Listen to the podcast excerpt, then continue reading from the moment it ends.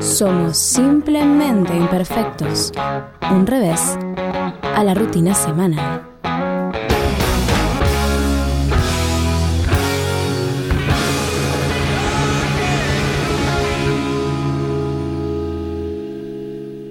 Está en línea Franco Matesa de Postdata Taller. Franco, muy buenas noches, ¿cómo estás?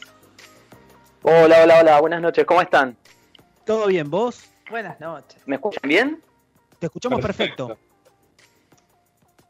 Vos a Ah, nosotros genial, no, genial, yo también los escucho muy Ah, bien. sí, sí, perfecto, genial, buenísimo. Sí, Eh, sí, sí, Franco, genial, genial. estamos acá medio obnubilados con lo que, con lo poco que vimos ya de Postdata Taller, postdatataller.com.ar.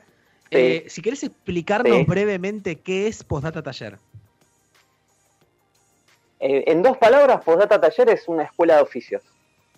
Y básicamente lo que queremos hacer es llevarle al común de la gente, o sea, al llano, a la persona que no tiene absolutamente ningún conocimiento de oficios, generalmente decorativos, eh, el secreto profesional, o sea, que pueda hacer por sus propios medios, desde reciclado de un mueble hasta intervenirlo por completo, e inclusive hasta eh, arreglos básicos del hogar. Bueno, ahí vos ya nos vamos a meter en, en los cursos quizás más específicos de distintas cuestiones Sí. decorativas, como mencionabas recién. Claro. Ahí también veía un curso de lavar la madera. Eh, pero Claro. recién mencionabas eh, cuestiones de la casa y estoy. No sé si, si, si ustedes ven las métricas de su página web, van a ver de tiempo de permanencia una persona en la página del curso SOS en casa que está hace una hora metido ahí porque no paro de leer todo lo que están eh, explicando en ese curso. Eh, SOS Sí. en casa, ¿qué, qué es ese curso maravilloso? es, a ver, a todos nos pasa que en casa se rompen las cosas en los momentos más inconvenientes. Domingo a la tarde, a las 10 de la noche, en ese momento en el que no podés llamar a un técnico, no podés esperar. ¿Y cuáles son esos arreglos básicos? Se te rompió un cuerito, se te rompió el enchufe de algún electrodoméstico que necesitas usar en ese momento, se te rompió, rompió la perilla de la tecla, o simplemente el domingo querés colgar usaste un taladro, no sabes qué mecha usar, qué es una fijación, qué son los tarugos. Y la idea es esa. eh, en estos tres módulos que son electricidad, plomería y lo que tendría que ver con fijaciones y uso del taladro, que puedas resolver esas cosas fáciles, que son las que nos pasan el 90% de las veces en casa. Eh, porque es lo que más usamos, las llaves, las teclas de la luz, el enchufe de la plancha, el secador de pelo, eh, saltan, lo que antes decíamos saltan los tapones, ahora es salta una térmica. Pero pero algo básico es que mucha gente de la que viene, venía cuando podíamos hacerlo en modo presencial el curso, eh, al taller y tomaba esta clase, no sabe cosas básicas como por ejemplo dónde está la, el tablero eléctrico de su casa Claro, o dónde está la llave de del agua, cosas ¿no? fundamentales. Totalmente, claro, qué herramientas. eh, uno de los secretos, que no es un secreto, pero eh, yo que estoy en esto, obviamente sé cuáles son las herramientas, pero eh, cualquier persona común del llano en general no sabe qué herramientas necesita tener en casa para que salir del paso y resolver cosas sin tener que esperar que un plomero o, electricista te dé un turno, que muchas veces esa- eso nos fastidia, ¿viste? Llamás a un plomero con la urgencia que te está chorreando la ducha toda la noche y te dice, y no puede ir hasta dentro de cuatro días. Y vos ni siquiera sabés dónde está la llave de paso en tu casa. Tal cual. Franco, buenas noches. Marisa te habla. Eh, tengo dos preguntas. Primero, ¿cómo se te ocurrió generar esto? Y por otro lado, eh, ¿cómo sabes hacer todo esto vos? Para, O sea, relacionado con eso, perdón, Merch, yo le iba a preguntar a Franco si él ya la tenía clara con esto o tuvo que él tomar el curso primero de Claro. SOS. no sos maestro No, te de cuento, yo soy- no sé, sos Claro. masista, No, sos absolutamente ¿Cómo- no. ¿Cómo es esto? para, para nada, para nada. Soy 100% autodidacta. Eh, generalmente, o, sea, mayoritariamente soy lo que se dice muy curioso. Eh, hablando en, en, en criollo soy culito inquieto y, y me cuesta quedarme quieto. Eh, desde muy chico, cada vez que en mi casa se hacían ampliaciones, arreglos, venía un albañil, un plomero, lo que sea, yo me quedaba viendo. me- me- siempre me gustó ver cómo trabajan todos los oficios, un carpintero, un plomero, un albañil. Eh, entonces, viendo uno, a uno le quedan cosas. También tenía esto de que mi papá era un hombre de el domingo nada, no siempre se estuvo tal vez todo lo holgado económicamente que se podía estar y nada, había que arreglar uno mismo las cosas. Entonces yo mamé de chico eso del meter mano a uno mismo. Yo soy diseñador gráfico de profesión, absolutamente nada que ver con esto, pero ya desde hace muchos años por el simple hecho de tener esto del, ser inquieto y, no quedarme el domingo mirando tele toda la tarde después de, comer las pastas o el asado, eh, me ponía a hacer cosas. Inicialmente empecé como hobby y terminó siendo algo que creció a tal punto de que, eh, no sé si ustedes recordarán la vieja señal de Utilísima, en algún momento me convocan para trabajar en uno de sus programas y trabajé cuatro años ahí. Y les puedo asegurar que fue, fue el momento más feliz de mi vida laboralmente, porque amé mucho ese trabajo. ¿Y qué hacías en Utilísima? Eh, yo era especialista en reciclados del programa de bricolaje. Espectacular. Oh, bricolaje. O sea que reciclaba exactamente. Totalmente, totalmente. Y reciclaba, pero absolutamente todo. Todo lo que se te ocurra, todo lo que eh, para el común de la gente es basura, desecho y desperdicio, yo lo convertía en algo, me gustaba decirle de diseño. Obviamente era una manualidad y, la idea de, siempre que, que, hablo en las clases con la gente que se quiere meter, ir creciendo, le digo, recuerden ustedes que los objetos de diseño que vemos en las casas de decoración, que valen muchísimo dinero, son artesanías en su prototipo a las que le agregaron un proceso industrial. Pero inicialmente todo objeto de diseño nació como una artesanía.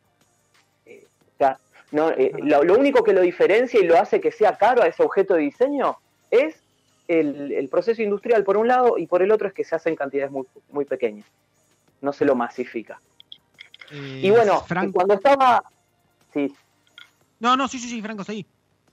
No, esto, que cuando estaba eh, en el programa, ya hacía mucho tiempo que estaba en el programa, yo no me animaba a dar clases, pero nada, los, mis mismos compañeros me recomendaban, me, veían, no sé, aptitudes, me veían con, capacidades para, dar clases. Y como yo no estaba seguro de qué enseñar, lo, no es lo primero que se me ocurrió, pero en donde me sentí más seguro es dije, hay mucha gente a la que le pasa esto. Yo usaba muchas herramientas en el programa eh, caladoras, taladros, amoladoras, soldadoras. Y la pregunta más frecuente es, quiero aprender a usar la herramienta y no sé cuál comprar, no sé cómo se usa, me da miedo. Entonces dije, bueno, quiero enseñarle a la gente a usar herramientas, pero no simplemente que sea un taller y que vengan un ratito y que jueguen con las herramientas. No, ¿para qué sirven? ¿Cómo se usan y por qué? Y ahí nació ese Casa, o sea, el eh, llevarlo al, terreno práctico de todos los días. Esta herramienta sirve para esto, se usa en tu casa así, asá o asá. No es que para aprender a usar una caladora tenés que ser un carpintero. No, no. Te voy a enseñar a usar un taladro, cómo lo vas a usar en tu casa, para qué lo vas a necesitar. Te voy a usar a, enseñar a usar eh, una llave francesa, para qué se usa, para qué se usa una pico, una llave pico del oro o una pinza pico del oro, para qué se usa una pinza de punta, qué son los destornilladores Phillips, los Parker, los planos, etcétera, etcétera, etcétera. Entonces esas cosas que cuando obviamente no sabes porque no estás en el tema, eh, te confunden mucho. Claro. Y llegas al supermercado de la construcción y, y compras como si fueran juguetes, ¿viste? No, sin saber. sí. Tal cual. El Franco Matesa de Postdata Taller, eh, Escuela de Oficios, que nos está contando esto.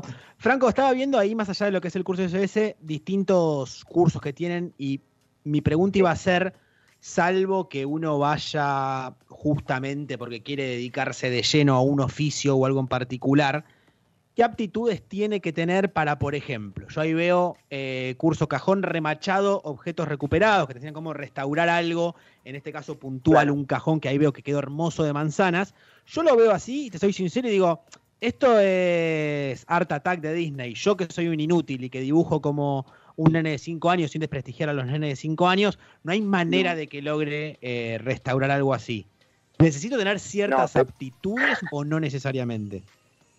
Las vas a adquirir todas en el taller. Eh, para ninguno de nuestros cursos hacen falta conocimientos previos, absolutamente para ninguno. La idea es que vengas tampoco? Eh, no, inclusive tejido. hay uno muy clásico que está muy, muy de moda y es el de este que le dicen tejido XL. En el curso se enseñan dos, tres puntos básicos que se hacen a mano, por eso se llama tejido XL, es un tejido de un, punto muy grande. Se hace a mano, no necesitas herramientas, simplemente obviamente la lana, el material.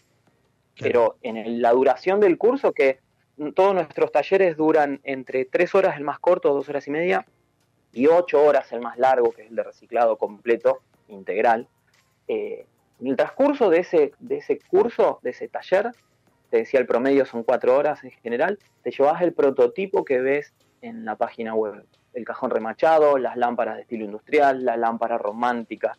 Eh, teníamos también, por ejemplo, de, lámparas de estilo escandinavo, que están muy de moda y es algo que, viste muchísimo hoy en día y decora, sobre todo, porque es simple. Y aunque no lo creas, son realmente muy fáciles de hacer. Son eh, pocos elementos, cosas que podés replicar en casa. Vos terminás el taller, viste cómo se hace la lámpara de estilo industrial y mm. yo incluso te digo, tal herramienta o tal material lo compras en la ferretería de casa o en el corralón de materiales donde venden arena y cemento. No te voy a decir, no, mira, te tenés que ir a eh, la dirección tal, tal y tal en Verazate y que ahí se consigue. No, el 90, 95% de los materiales y herramientas que usamos las vas a conseguir muy cerca de tu casa. Y en locales muy, muy típicos de barrio, sí. Para cuando yo tomo el curso, ¿tengo que tener ya herramientas o después del curso es cuando voy y decido ir a comprar? Te pregunto esto por lo siguiente. Cuando yo me fui a vivir sola, hace muchos años atrás, tenía que colgar cuadros. Sí. No tenía nada. entonces yo canjeaba con una amiga que tenía su taladro, ella me colgaba todas las cosas, yo le preparaba comida. Está muy bien. me compré el taladro. y lo tuve es una simbiosis perfecta. Sí, sí, sí, sí, sí. Es que el taladro está todo bien, pero hay que tener respeto, porque no puedes agujerear en cualquier pared, porque en mi caso vivo en una casa vieja y el famoso tené cuidado que por ahí hay un caño. Perfecto. Ese es, un tip básico que, les doy siempre. Vos tenés cajitas de luz o llaves de, agua, por ejemplo. Nunca, absolutamente nunca, vas a perforar en los ejes verticales y horizontales. Porque las instalaciones eléctricas y las de agua siempre se hacen verticales o horizontales. O sea, tenés una llave de luz, una, una, cajita de luz en la pared. Para arriba, en línea recta, para arriba y para abajo, y lo mismo en la horizontal, no vas a perforar. Te vas a correr de esos ejes para evitar encontrarte con un caño y tener que hacer un arreglo mayor de romper pared y demás. Perfecto. Y respecto a los, a, los elementos. así como quien no quiere la cosa, Marisa está haciendo un curso, un módulo gratis. Este Porque mira, no, no, te voy a mostrar.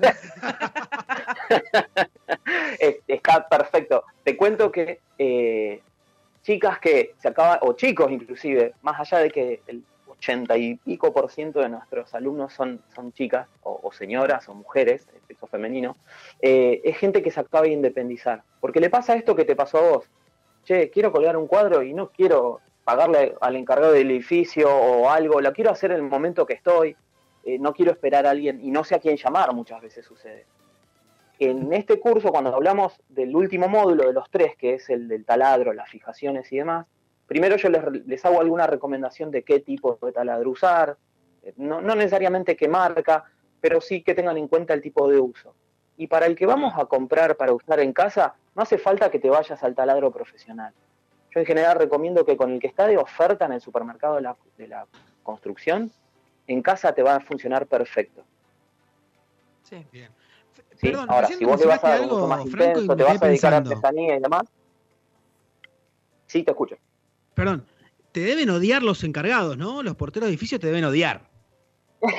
Eh, un poco, pero a ver, casi todas las veces ellos se aprovechan de esa situación de, Pierden la de, valía de, claro, exactamente. Y cambiar un cuerito, muchachos, no es algo demasiado complejo. Necesitas simplemente una llave francesa, una cinta de teflón y un cuerito. Un cuerito sale 20 pesos y un plomero para cambiarlo te va a cobrar no menos de 500. Es que para el que no sabe, vos mencionás eso que acabas de decir y para mí me estás pidiendo ingredientes de una receta imposible de conseguir. Emi. No, sí, que encima ahora en pandemia tampoco a la gente le gusta estar metiendo gente eh, extraña en su casa para que le vengan a colar un cuadro. Ahora es ideal poder aprender estas cosas para vos poder arreglarte solo sin tener que meter eh, gente que por ahí no querés eh, meter en tu casa. Totalmente, y con las herramientas que estábamos hablando puntualmente, es normal tenerle miedo a las herramientas. ¿Por qué? Porque hacen ruido, y yo digo esta expresión siempre, las herramientas no perdonan y si vos la vas a usar mal te van a lastimar. Entonces a, las chicas sobre todo que son de tal vez tener el cabello largo suelto o tener pañuelos, bufandas, ropa muy holgada, muy suelta, les hago recomendaciones básicas que dicen, no, cuando usás el taladro, eh, el pelo recogido, si tenés ropa muy holgada, trata de no usarla en ese momento. ¿Por qué? Porque pensá que es una herramienta rotatoria, ¿sí? Y no pregunta, enrieda y te puede llegar a lastimar mucho. Las herramientas no son ni buenas ni malas. Lo que yo digo siempre es existe el buen uso y el mal uso. Y mal usada hasta, no sé, una máquina de coser puede hacerte mucho daño. Eh, por eso siempre hago recomendaciones de seguridad básicas, que son las que tenemos que tener todos. Y Franco, vos mencionabas que, bueno, en normalidad los cursos eran presenciales, ahora son online. ¿Los cursos eh, son online en vivo con un profesor o son todas clases que uno las toma cuando quiere? Te cuento, lo que hicimos apenas eh, llegó esta, las restricciones allá 16 de marzo del año pasado, lo primero que hicimos fue esperar, esto va a pasar, mm. pero bueno, esperamos 15, 20 días y ahí ya algo nos empezó a hacer ruido. Y lo que hice fue eh, una serie de cursos, no todos, porque lamentablemente no todos los cursos se pueden dar de forma virtual, porque es necesario para esos que no, que no se convirtieron, eh, la experiencia in situ. No se transmite mucho el conocimiento eh, por simplemente mostrártelo en un video. Entonces lo que hice fue cámara, micrófono, armarme un set de filmación en el, en el taller y empezar a grabar cursos. Y lo que hice fue grabar cursos que tienen eh, entre 8 videos, cada uno 8 capítulos, y el que más tiene tiene 16. E incluso damos cursos de hasta jardín vertical. Y lo que tiene es que una vez que el alumno compra el curso, le va a llegar un mail de, de acceso con un usuario, una contraseña, y va a poder verlo la cantidad de veces que quiera, ¿sí? Y en el horario que quiera. O sea, con ese usuario y contraseña va a ver el video, el capítulo 1, el capítulo 5, si quiere verlos todos correlativos, si quiere verlos eh, de manera salteada. Y lo que tiene interesante esto es que ese video le queda como, eh, como una biblioteca, como una fuente de, consulta a futuro. Y además, obviamente, están todos, absolutamente todos los canales de comunicación, mail, teléfono, mensaje de texto del siglo XX, eh, WhatsApp, para las dudas. Eh, en eso estamos siempre, siempre acompañando y sorprendido porque yo pensé que no, iba a ser todo lo eficaz que necesitaba. Eh, simplemente WhatsApp, digo, funciona muy bien como herramienta de consulta para los alumnos. Porque muchas veces me mandan el texto, qué puedo hacer acá o allá, y otras me mandan el video, la foto, eh, el link, che, mira, habita el producto y no sé si me sirve, y se convierte en una herramienta mucho más rápida, porque a veces cuando estabas en el presencial y el alumno no tiene la foto del proyecto que tenía en la casa, y acá está trabajando, está con sus herramientas y me está mostrando lo que está haciendo, si voy bien, si voy mal, qué puedo hacer acá. Eh, en general, por suerte, los, los videos parece que son muy, muy didácticos y a la gente le gustan mucho, y la mayoría de las dudas tienen que ver con estilos, che, ¿qué puedo hacer acá? ¿Qué color? Y no respecto a la técnica que les expliqué en el video. Eso, nada, me, me enorgullece mucho porque yo pensé que no iba a ser tan efectivo y realmente lo resulta hacerlo, didácticamente. Ya, ¿no? ya dijiste que van hombres y mujeres y edades, por ejemplo, yo tengo un sobrinito de 16, ¿puede ir o tiene que ser mayor de edad? ¿Cómo es? Está grande el sobrinito. Tranquilamente.